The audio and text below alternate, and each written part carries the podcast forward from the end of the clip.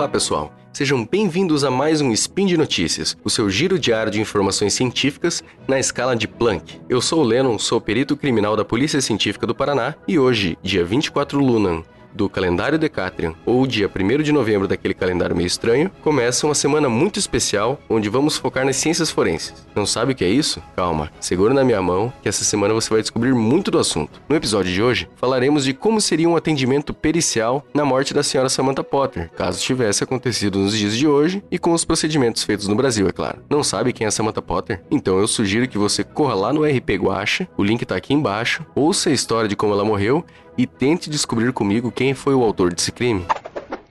Speed Notícias.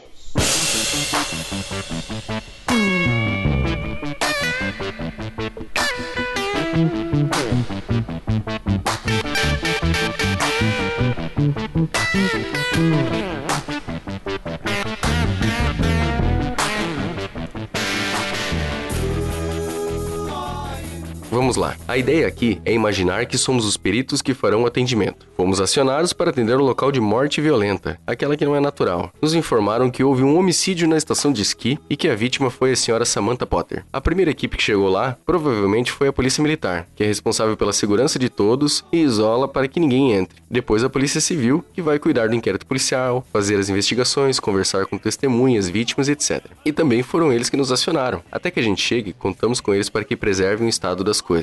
O objetivo principal da nossa perícia será procurar vestígios que possam ter relação com a morte, fixá-los através de fotografias, descrições, desenhos, medidas, etc.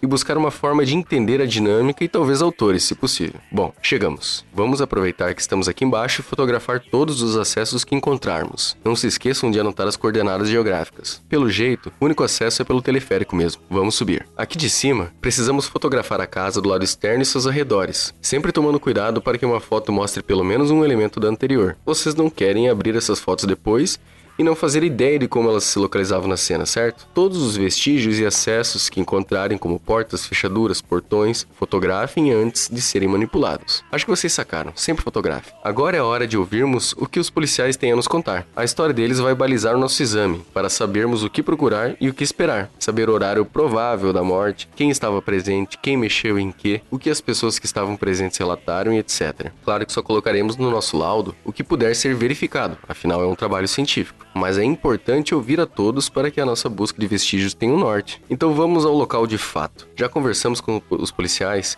e vamos considerar que eles nos contaram o que foi relatado pelas testemunhas no episódio. Olhando para o quarto da Samantha, primeiro verificamos se há sinais de arrombamento na porta. Pelo que dá para entender do episódio, não tem. E notamos a janela aberta, o cadáver sobre a cama, possivelmente um tapete arrastado próximo à cadeira onde ela supostamente foi encontrada, sugerindo que ela foi realmente movida do lugar. Podemos encontrar também as vestes soerguidas na axila, onde é o local mais intuitivo de segurarmos uma pessoa. Importante procurar vestígios de sangue ao redor e no teto. As manchas de sangue contam muito sobre como foram produzidas. Uma avaliação preliminar do cadáver poderia mostrar hipóstases, que são manchas vermelhas onde o sangue desce por causa da parada da circulação e pela ação da gravidade. Próximo aos tornozelos, parte inferior da coxa e nádegas, com manchas brancas onde a pele ficou sob pressão, indicando que ela realmente foi encontrada sentada. A ausência de sinais de luta nos braços, como arranhões, equimoses, que são aquelas manchas vermelhas, e a ferida contusa na cabeça que pode ter o formato do objeto e pode ser comparado com o peso de papel apresentado pelos investigadores da Polícia Civil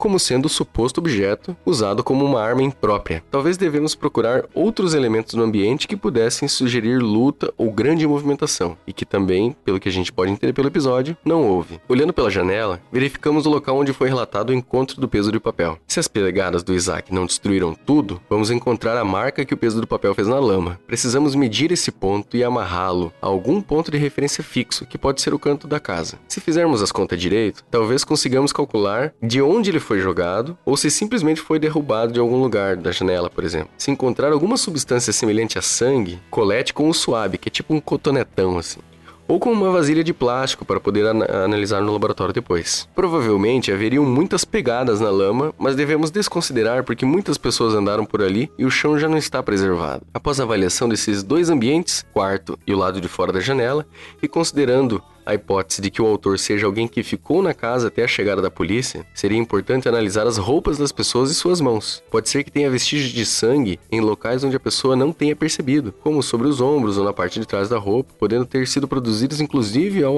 arremessar o objeto pela janela. Eu ficaria interessado nas roupas da Dani, que tomou banho e poderia estar ocultando ou destruindo algum vestígio. Eu coletaria e aplicaria luminol no banheiro e nas roupas. Luminol é aquele, aquela substância que brilha em contato com algumas coisas, por exemplo, sangue. Caso não houvesse sangue aparente, e o mesmo com as roupas do Lester e da Sally. Nas mãos, observaria se havia algum sinal do peso de papel que poderia ter sido produzido no momento do golpe na cabeça. Sobre os demais vestígios, eu fotografaria a carta, mediria as distâncias do quarto da Samantha e dos demais ambientes ocupados pelos outros suspeitos para eventualmente se calcular o tempo de fuga de alguém, apesar de ser bem difícil um cálculo confiável nesses casos. No final da perícia, o cadáver pode ser removido pelo IML e são passadas as instruções de como a família deve proceder para a retirada do IP para o sepultamento. Mas beleza, e agora? O que, que a gente pode concluir dessa perícia? O que nós vamos escrever no nosso laudo afinal? Claro que muito vai depender dos vestígios que não foram explorados no episódio, mas considerando o que foi afirmado pelo mestre Guacha na aventura como verdade para fins desse spin, podemos dizer que a ferida na cabeça é compatível com o objeto apresentado, no caso o peso de papel, e que foi produzida enquanto a vítima encontrava-se sentada na cadeira. Como a vítima poderia ter percebido o agressor no ambiente pelo espelho e manteve-se sentada sem sinais de luta, a hipótese de que ela conhecia o autor ou a autora e, po e, possuía grau relevante de intimidade. A marca do peso de papel na lama e a posição e a distância sugerem que ele foi arremessado pela janela e que é mais provável que o autor ou autora tenha fugido pela porta do quarto. O conteúdo da carta é mais relevante para a investigação da Polícia Civil do que para a perícia, pois trata de uma análise mais subjetiva, enquanto a polícia científica se preocupa com os elementos objetivos no local. O fato de alguém ter motivo para matar alguém não implica em autoria. Muita gente diria que tem motivos para matar alguém, mas nunca o faria. Então não é elemento suficiente para condenação, mas claro que deve ser levado em consideração. Enfim, pelo trabalho policial, a autoria só poderia ser indicada caso vestígios de sangue fossem encontrados na roupa dos suspeitos que não tiveram contato com o cadáver.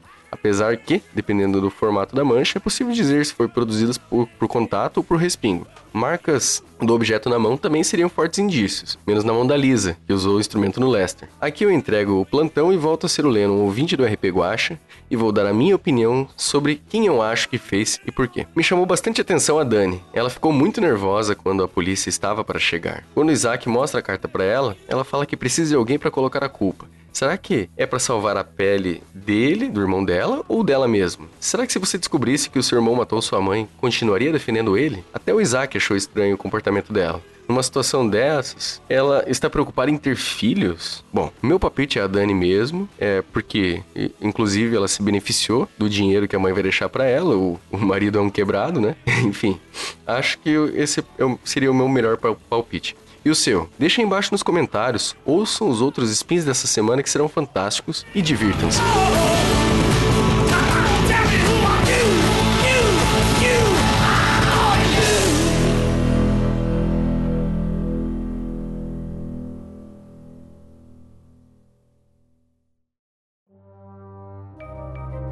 Este programa foi produzido por Mentes Deviantes.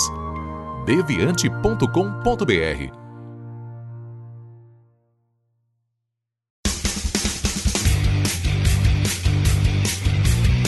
Cortes, edição de podcast.